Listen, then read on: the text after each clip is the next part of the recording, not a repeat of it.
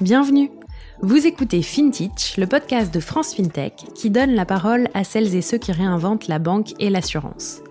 Litchi, Ulu, Luco, Bankin, Lydia, Conto, vous avez sans doute déjà entendu leur nom au moins une fois, vu leur pub dans le métro et peut-être même utilisé leur service.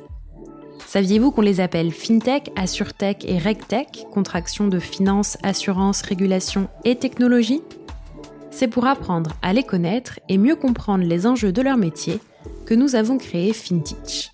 Je m'appelle Anaëlle Gauthier et chaque semaine, je vous emmène à la rencontre de ces entrepreneurs et entrepreneuses qui façonnent les nouveaux services financiers. Bonne écoute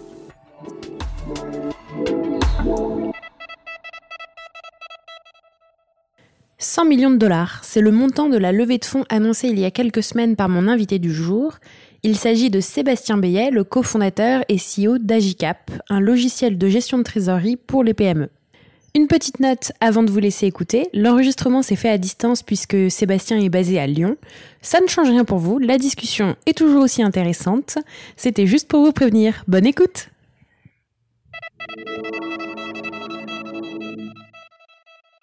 Bonjour Sébastien, merci d'être sur FinTech.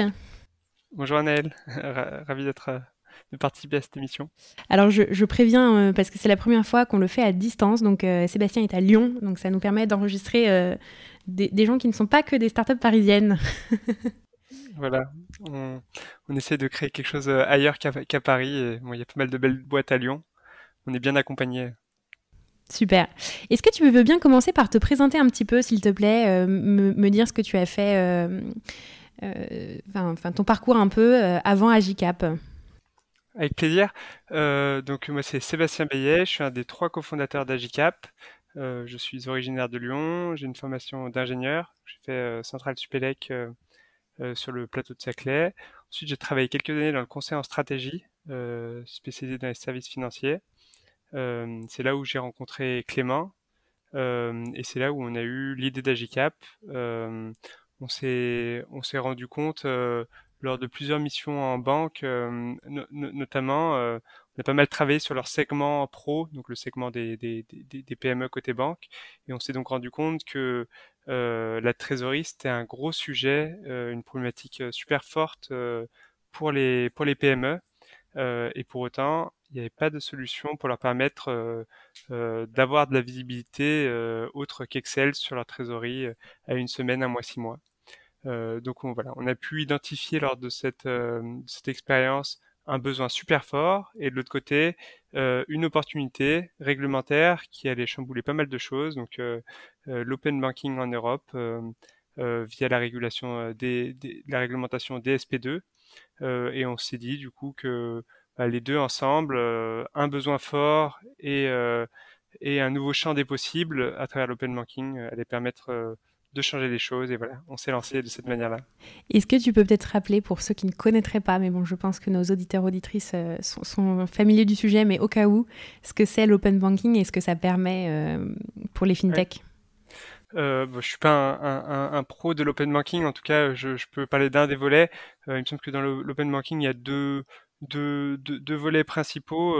un premier volet qui, est relatif à l'agrégation des comptes en banque. Euh, à l'agrégation des données bancaires. Euh, euh, pour, simplifier, les établissements bancaires sont obligés depuis quelques mois maintenant de donner accès à des tiers aux données des clients qui le, qui, qui, le souhaitent. Donc initialement, si on voulait accéder aux données bancaires des, des, clients, il fallait forcément avoir un partenariat avec les banques. Maintenant, si un client souhaite donner accès à ces, à ses, comptes, il peut le faire autrement. Il y a un autre volet sur lequel euh, on est moins expert qui est plutôt lié au paiement. Pareil, un tiers peut euh, initier des paiements pour le compte du client, encore une fois, si le client le souhaite. Super. Et donc dans le cas d'Agicap, euh, si on veut mettre ça en, pratique, euh, si on veut faire de la gestion de trésorerie, pourquoi est-ce que ça a changé beaucoup de choses? C'est que pour avant de faire de la prévision de trésorerie, il faut déjà être capable de faire de la gestion de trésorerie, du suivi de trésorerie. Ça veut dire euh, bah, donner de la visibilité en temps réel sur les flux de l'entreprise, passé, présent, futur. Mais pour tout ce qui est le passé, cet open banking a permis de, bah, de, rendre possible ce qui avant était très compliqué, c'est-à-dire d'agréger sur une même plateforme tous les flux de l'entreprise, y compris bancaires. Ouais, et, ça fonctionne plutôt bien puisque vous avez annoncé une levée de fonds là récemment de 100 millions de dollars. Est-ce que tu peux me dire un peu où vous en êtes depuis la création de l'entreprise et, et, et, entrer un peu plus en détail aussi sur ce qu'est votre business model? Ouais. Peut-être que je peux rappeler un peu ce qu'on fait et ça permettra de rentrer en, détail sur où, on en est. Donc, Agicap, c'est un outil de gestion et de prévision de trésorerie pour les, pour les PME. en gros, on, on propose un logiciel en mode SaaS qui va aider les DAF et les dirigeants d'entreprises entre 5 et 250 salariés à gérer hyper simplement leur trésorerie. Ça veut dire, on leur donne de la visibilité sur la trésorerie à venir, l'argent qu'ils auront sur leur compte en banque dans 3 mois, 6 mois, 1 an. Euh, on leur permet en temps réel de savoir où ils en sont. On leur donne euh, ce qui est vraiment rentré, ce qui est vraiment sorti. Et sur cette base-là, on les aide à prendre euh, des décisions à chaque fois qu'ils ont une décision à prendre. Est-ce que je peux recruter? Est-ce que je peux investir? Est-ce que je peux rembourser mon PGE tout de suite ou est-ce que je dois attendre un peu plus longtemps, etc. On leur permet de tester l'impact sur leur trésorerie, du coup de prendre des décisions un peu plus plus avisées. Donc ça c'est ce qu'on fait depuis maintenant 4 euh, ans, 4 ans et demi. On s'est lancé fin 2016 euh, et on a hum, d'abord euh, recherché notre product market fit. On a on a pas mal travaillé sur le sur le produit, sur en faisant pas mal d'itérations sur les deux premières premières années. Ensuite, on a eu une accélération assez forte sur les 12-18 derniers mois euh, en levant donc des fonds à, à, à, deux, à deux reprises, dont une levée de fonds qu'on a annoncée euh, euh, fin mai de, de 100 millions de dollars. Euh, on est passé là sur les 12 derniers mois de, de 30 collaborateurs à, à 200 personnes dans l'entreprise. Euh, on a multiplié nos revenus par, par 9 et on compte aujourd'hui plusieurs milliers de, de, clients à travers toute l'Europe, puisqu'on s'est maintenant internationalisé. Euh, en lançant Agicap en Allemagne l'été dernier, euh, en Espagne euh, en début d'année, aux Pays-Bas au mois de mai. et aujourd'hui, l'international, c'est-à-dire les autres pays hors, hors France, pèse déjà 50%, donc plus de la moitié de nos, de nos nouveaux revenus. Donc voilà, une part déjà significative. Et, en termes de business model, tu mentionnais la partie SaaS, donc ça fonctionne euh, comme un SaaS traditionnel? Voilà, on est un pur, euh, pur SaaS avec euh, des, abonnements mensuels ou, ou, annuels. Donc pour l'instant, on est vraiment sur un modèle pur, pur SaaS. Alors j'aimerais bien revenir sur un point, tu mentionnes que l'équipe a, explosé en très peu de temps. Euh, comment on fait pour euh, s'assurer que tout le monde est bien aligné dans l'équipe euh, quand on recrute autant et aussi vite? C'est compliqué, c'est compliqué en particulier en, en, temps en temps Covid où on peut pas se voir aussi simplement qu'on aimerait, où on peut pas va se, se retrouver euh, ce qu'on aurait aimé faire, ce qu'on aimerait faire à l'avenir, c'est euh, faire des séminaires euh, réguliers où on réunirait tout le monde au, même endroit pour finalement se retrouver, partager sur les sur les valeurs, sur un petit peu autre chose que le quotidien mais donc même si c'est compliqué, on, je pense qu'on a montré que c'était pas c'était pas impossible. Donc ça demande, je crois déjà d'en avoir euh, d'avoir conscience. Et, nous, on est vraiment euh, conscient que la culture d'entreprise, la dynamique, c'est c'est clé et c'est peut-être le point le plus important euh, si on veut réussir à scaler, à créer. un leader européen et, mondial. Donc on travaille beaucoup sur déjà le recrutement où on essaye, euh, euh, on est assez sélectif, on essaye de donner envie, mais aussi de retenir des gens qui sont en phase avec nos avec nos, nos, valeurs. Euh, on, essaye euh, ensuite euh, d'investir beaucoup sur euh, le coaching, la formation des, salariés, que ce soit les nouveaux ou ceux qui sont en place, en mettant vraiment la culture d'entreprise, les valeurs d'entreprise au centre. Et ça même à distance, ça peut se gérer. Euh, en créant des hubs locaux, mais ça on pourra en parler peut-être euh, un petit peu après. Et comment on fait pour pas que ce soit euh, juste des belles affiches, tu vois, sur les murs et que ce soit vraiment vécu au quotidien et vraiment dans l'entreprise, tu vois, que ce soit incarné et pas juste de, jolis concepts? c'est c'est clair en fait, ce qu'on a fait chez nous, c'est qu'on l'a d'ailleurs pris un petit peu dans, dans l'autre sens. Initialement, moi, j'étais pas trop trop fan des, des, valeurs justement.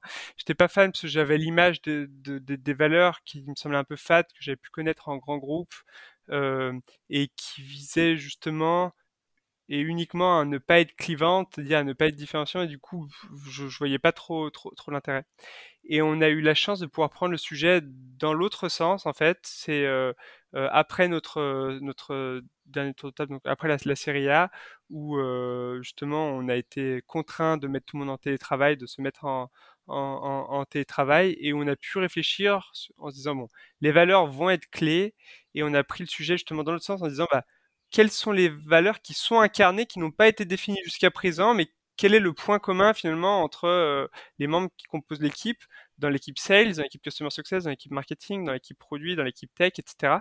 Quels sont les points communs euh, et, euh, et, à partir de, ça, on a pu trouver que les que les points communs, c'était que les gens étaient drivés par par une forme d'excellence. C'est pas la même forme d'excellence euh, côté produit, côté tech, côté sales, mais euh, une volonté d'excellence, il y avait une volonté euh, d'avoir de l'impact, une volonté de travailler en équipe qui nécessitait une certaine forme d'humilité. Donc c'est des points qui ont été mis en commun et qu'ensuite on essaie de faire vivre, non pas euh, moi en tant que CEO euh, en, le, en le martelant, en l'affichant sur les murs. D'ailleurs, c'est pas encore affiché sur les murs, c'est quelque chose qu'on devrait faire. Euh, mais par les équipes qui vont elles-mêmes accueillir, former, onboarder les nouveaux arrivants. Et, et, pour finir un petit peu sur le sujet recrutement, j'imagine que vous avez mis en place une, une, équipe dédiée pour recruter autant aussi vite. Est-ce que tu peux nous dire un peu comment tu, tu structures tout ça? Ouais. On a recruté on a recruté hyper tôt, je crois, notre, notre premier euh, euh, Talent Acquisition Manager. Donc, euh, on n'était même pas 10, fondateurs compris. donc, notre premier recruteur est arrivé alors qu'on était peut-être en troisième salarié ou quatrième salarié de la, boîte. Donc, vraiment, dès le début. Et je pense que c'est après coup, c'est la, c'est meilleure, meilleur choix qu'on ait, qu'on ait, qu'on ait, qu'on ait pu faire parce qu'à un moment donné, si on veut grossir, il faut être entouré, réussir à s'entourer et à bien s'entourer. Et pour l'avoir fait moi-même au tout début, c'est dur de, c'est un métier vraiment à part. Donc première chose, c'est qu'on a recruté très tôt un, recruteur. Ensuite, on s'est structuré. Aujourd'hui, on a une équipe d'une quinzaine de personnes dans l'équipe talent, donc une quinzaine de personnes en recrutement. Euh, qui se split à la fois par pays. Euh, donc on va avoir une partie euh, sur la partie France, deux personnes qui en charge la partie business, c'est-à-dire sales, customer success, plusieurs personnes en charge la partie tech, et ensuite on va avoir une équipe business en Allemagne, une équipe de recrutement business en Espagne, une équipe aux Pays-Bas, etc. Plus enfin une équipe qu'on appelle plutôt lounge qui va s'occuper de faire les premiers recrutements des nouveaux pays qu'on lance, parce qu'on a vocation à lancer euh, une dizaine de nouveaux pays euh, sur les prochains mois. Et du coup, voilà, il y a une équipe vraiment de recruteurs dédiés au lancement de pays. Super. Et alors justement, euh, j'embraye sur euh, ce sujet de l'international puisque vous êtes déjà présent donc dans trois pays et que enfin dans quatre pays en comptant la France et que a priori euh, ça va être beaucoup plus à, court terme. Est-ce que tu peux m'expliquer quelle a été votre stratégie initiale pour vous développer? Puisque je sais que certains créent tout de France au départ, certains implantent des équipes locales tout de suite. Quel a été votre choix? Et pourquoi peut-être aussi? Euh, très rapidement, on a eu une, euh, conviction euh, assez forte. Euh, c'est que sur notre marché, en tout cas, sur le marché des PME, si on voulait vraiment réussir à adresser ce marché en profondeur, il était indispensable d'avoir une empreinte locale forte et d'être perçu comme un acteur local. ça ne veut pas dire qu'on cache le fait qu'on une boîte créée en France.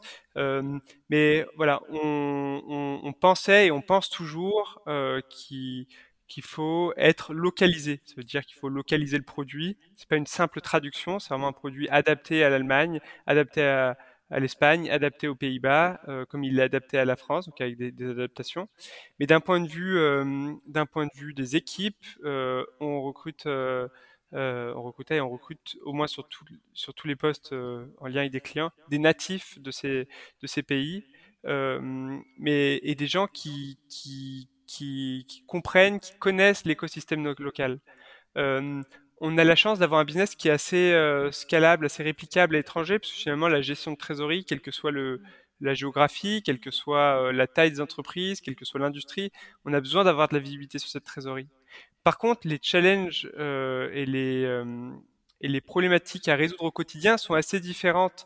Euh, et je peux donner un exemple assez, simple hein, qui a été vécu là dans les derniers mois. Si on prend deux restaurants de même taille dans une ville de même taille, etc., en France et en Allemagne, euh, il peut y avoir des problématiques, des enjeux qui sont les mêmes. Par contre, la manière de les adresser vont être très différents. Et si on n'a pas connaissance du fait que en France, euh, les dispositifs d'aide c'était le PGE pour passer la crise, et, euh, et qu'on veut dire, bah, est-ce que vous avez un PGE à, un restaurateur allemand, bah, ça, on va pas être pertinent. Du coup, il y a un vrai enjeu. Voilà, de connaître les problématiques locales. D'ailleurs, on parle de quatre pays, on couvre aussi l'Autriche, mais avec des Autrichiens ou en tout cas des gens qui connaissent le marché autrichien en termes de langue, ça peut être géré par des, Allemands, mais c'est pas tout à fait, c'est pas le même dispositif, c'est pas tout à fait les mêmes enjeux business euh, et pas tout à fait la même manière de, gérer les choses. Donc, euh, une volonté très forte de localiser depuis le début, euh, et ensuite opérationnellement comment on a fait, euh, euh, plutôt que de choisir une ville, c'est qu'on a fait venir des Allemands à Lyon, donc à notre siège, pour lancer la machine qui sont ensuite repartis, ont monté un bureau euh, en, Allemagne. Et, si je rebondis un petit peu sur ton point où tu dis que vous adaptez le produit, euh, si, je, reprends ton exemple du restaurateur euh, allemand versus le restaurateur français, c'est qu'en fait, quand tu entres dans le parcours de souscription, on va te poser des questions un petit peu différentes en fonction de ton pays, par exemple euh, alors déjà, ça c'est plutôt d'un point de vue business, mais déjà d'un point de vue produit, bah, le restaurateur, si on reprend l'exemple de nos deux restaurants, euh, dans un cas, euh, le restaurateur français, il va devoir agréger des données qui viennent des comptes bancaires français, donc des banques françaises. Il va avoir un logiciel de caisse français. Il va peut-être avoir en plus de ça un le logiciel de gestion de ses de ses, de ses fournisseurs, euh, etc. Il faut voir que le marché européen du logiciel est hyper fragmenté, hyper éclaté. Donc, euh, si déjà on veut bien servir ce, ce client-là, il va falloir s'agréger aux données euh, allemandes, donc aux banques de sa région, avec ses propres outils, etc. Donc déjà d'un point de vue d'intégration de données, il faut s'adapter à son écosystème. Ensuite, il y a quelques adaptations mineures à avoir dans le produit. Je dis mineur, mais en même temps, si on ne les a pas, ça ne fonctionnera pas. Si on applique le même taux de TVA, la même manière de calculer la TVA en France, en Allemagne, ben, le restaurateur, on va, on va être faux dans ses prévisions. Mm. Donc voilà, il y a un certain nombre d'adaptations business. Les, charges patronales ne fonctionnent pas de la même manière. Et tout ça, ça peut sembler marginal, mais in fine, si on veut prévoir, on on peut pas faire de l'approximatif, il faut être exact. Donc voilà, on va adapter à la fois l'intégration des données et, euh, euh, les fonctionnalités euh, propres à chaque pays. Et sur cette base-là, ensuite, euh, effectivement, euh, le, commercial qui va accompagner, parce que nos, on, propose à tous nos prospects de les accompagner, de les aider euh, à monter avec eux leur prévisionnel de trésorerie, que ce soit en avant-vente ou en après-vente, en après-vente avec l'équipe de Customer Success.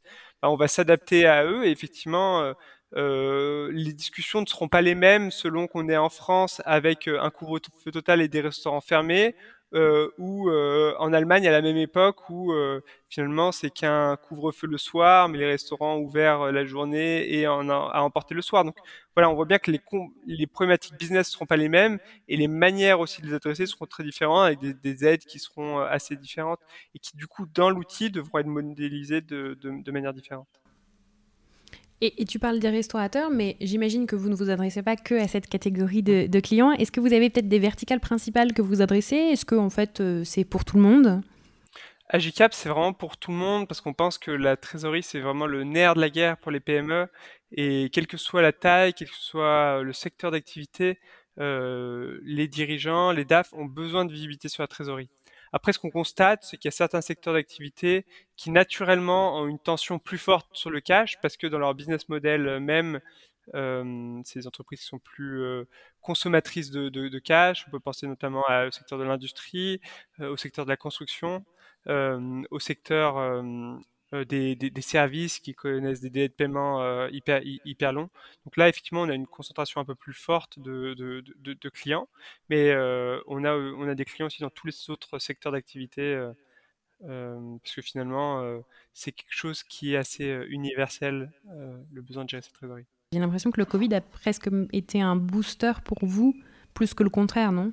Ça a été un booster, parce que toutes les boîtes ont besoin de gérer leur trésorerie, mais c'est encore plus vrai euh, en, temps incertain, dans un cadre d'incertitude. Et pour le coup, euh, l'incertitude a été poussée au maximum euh, en, période de Covid. Et effectivement, on a eu des, prospects qui sont revenus vers nous pendant cette dernière année, qui me disaient avant, moi, je suis cash je, je pilote pas ma trésorerie, je pilote pas ma boîte comme ça, et qui sont revenus en disant, bah, en fait, j'ai trop d'incertitudes, j'ai encore du cash en banque, mais j'ai besoin de me rassurer, de prévoir, d'avoir cette visibilité.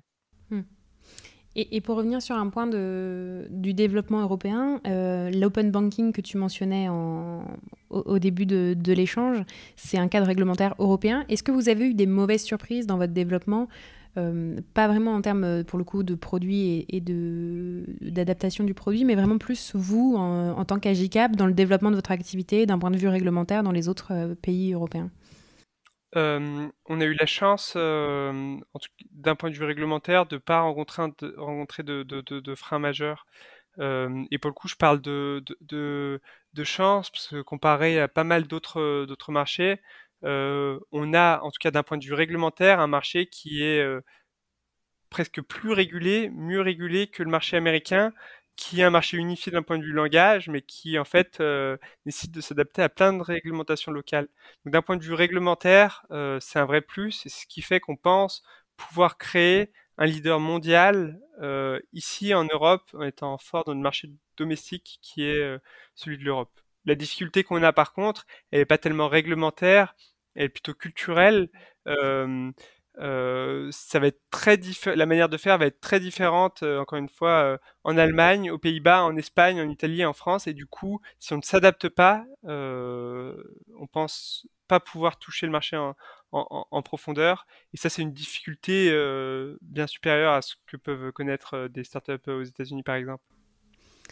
Et alors, euh, pour finir un peu sur, euh, sur Agicap, euh, là, à la fin de l'année 2021, c'est quoi les perspectives, les objectifs Vous serez combien dans l'équipe? On devrait être. donc, aujourd'hui, on a à peu près 200 personnes dans, dans, dans, l'équipe. On devrait doubler d'ici la fin de l'année, donc atteindre 400, 450 personnes dans, l'équipe. L'objectif d'ici là, c'est de consolider, de renforcer les pays qu'on a déjà qu'on a déjà lancés. vraiment on a un début très prometteur en Espagne, qui suit vraiment la courbe qu'on a pu avoir en Allemagne. On a également un. Maintenant, il faut réussir à répliquer ça aux Pays-Bas. On va lancer l'Italie dans les prochaines semaines. et ce qu'on souhaiterait d'ici la fin de l'année, c'est aussi démarrer dans les Nordiques. Donc voilà, ça fait une belle, un beau programme en perspective. Beaucoup de projets. Tu, le mentionnais au départ, vous êtes trois associés chez Agicap. Est-ce que tu peux me dire un peu comment vous vous êtes rencontrés et comment ça fonctionne au quotidien? Comment on se répartit? Est-ce que ça se répartit assez naturellement les rôles au départ quand on crée l'entreprise, etc. Si tu as des petits conseils aussi peut-être euh, de, votre expérience à donner aux, personnes qui nous écoutent? Euh, Oui, bien sûr. On est euh, donc on s'est rencontrés Clément et, moi. Donc Clément qui est un des deux cofondateurs business et moi on s'est rencontrés donc on travaille ensemble dans le conseil. on a pu voir cette opportunité à la fois business et, réglementaire et tous les deux on avait une forte volonté entrepreneuriale. Donc voilà, on s'est un peu on s'est lancé de cette manière-là. Euh, et on a rencontré à l'époque Lucas, qui est aujourd'hui notre CTO, euh, qui venait de terminer une première aventure entrepreneuriale qui n'avait pas fonctionné euh, dans le e-commerce. Et voilà, à trois, on pensait avoir des profils assez assez complémentaires. sur la répartition des rôles maintenant, déjà, ce qui, je, pense que c'est pas complètement naturel et pas complètement évident, et c'est quelque chose qui me semble indispensable de, discuter en profondeur avant même de démarrer ou en démarrant, tout en sachant que euh, si ça fonctionne, euh, l'évolution des rôles et responsabilités va nécessairement euh, évoluer. Et entre ce qu'on faisait au début et notre répartition des rôles au démarrage et notre répartition des rôles aujourd'hui, c'est nécessairement assez, assez différent. La manière, dans notre cas, on a eu la chance d'avoir des profils assez, assez complémentaires. avec Clément qui avait une appétence euh, business, on va dire, un peu plus développée, une appétence sales un peu plus développée, qui assez naturellement s'est occupé de la partie euh, sales, qui au début est vraiment le nerf de la guerre. Hein. si on n'a pas de, traction initiale, euh, s'il n'y a pas de, clients, personne pour utiliser, on peut développer le meilleur produit du monde et, personne ne le sait. Ça impact, voilà. ensuite, Lucas de l'autre côté euh, qui a commencé à développer euh, l'application euh, et petit à petit son métier a évolué de développeur à architecte et maintenant à, gérer une, équipe assez complète de, développeurs autour, autour de lui. Et moi j'étais un petit peu au milieu en faisant à la fois de la relation client. Une fois que les clients euh, démarraient, c'est moi qui, qui, qui, les accompagnais euh, au, au, quotidien. Euh, et ça, ça me permettait aussi d'avoir la casquette de, de CPO au démarrage. et finalement, ces deux rôles-là étaient assez complémentaires parce que j'avais la chance à la fois de pouvoir parler au quotidien avec des clients pour comprendre vraiment en, en profondeur quels étaient leurs, leurs, leurs besoins, euh, leurs attentes, euh, leurs frustrations sur le, sur le produit, et euh, en, derrière, en développant ces fonctionnalités, en les concevant, en les priorisant également, pour qu'ensuite Lucas puisse les développer. Donc voilà, on a une première répartition des rôles assez, assez naturelle chez, nous, qui n'a nécessairement évolué mmh. au cours du temps. Super, ben écoute, c'est très clair. J'ai deux dernières questions à te poser euh, qui sont vraiment plus euh, des, recommandations et, de l'inspiration pour les personnes qui nous écoutent. Est-ce qu'il y a déjà des ressources que tu conseillerais, tu vois, aux gens pour se former, euh, pour s'inspirer, je sais pas trop, des podcasts, newsletters, livres, etc. si je devais en citer, en, citer, une, moi, je suis assez fan du blog Saster. Euh, et, du, et, du, et du livre euh, associé euh, From Impossible to Inevitable de Jason Lemkin.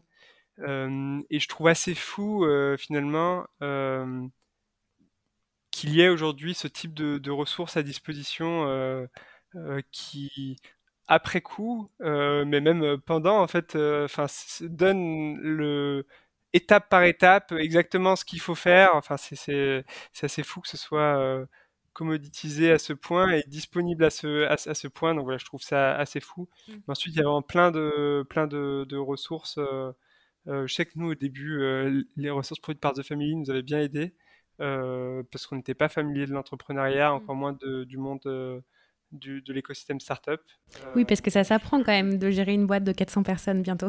oui, mais voilà, après ça s'apprend aussi en faisant. L'autre conseil, c'est peut-être de ne pas passer trop de temps à lire des ressources, mais plutôt à faire. Mais bon, ça c'est une approche assez, euh, assez personnelle. Super. Et ma dernière question, c'est est-ce qu'il y a une fintech ou un entrepreneur de la fintech euh, ou entrepreneuse euh, qui t'inspire particulièrement? Euh, je je, saurais pas euh, je saurais pas en, citer un parmi d'autres euh, parce que la, manière dont dont, j'aime plutôt procéder c'est plutôt en m'inspirant de plein de, gens différents.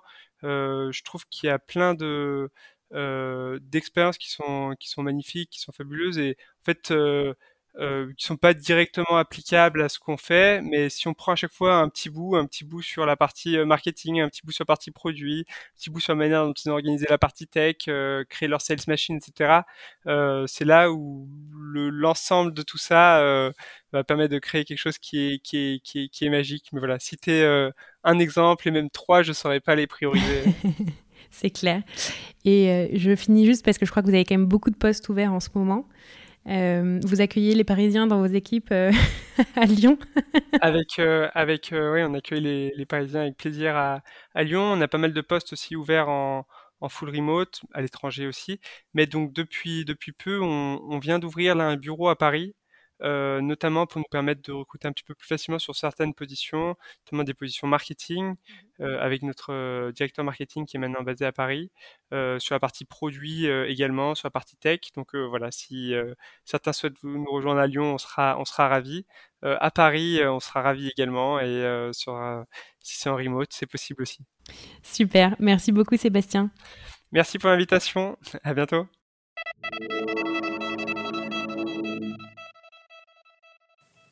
Merci d'avoir écouté ce nouvel épisode de FinTech, j'espère qu'il vous a plu.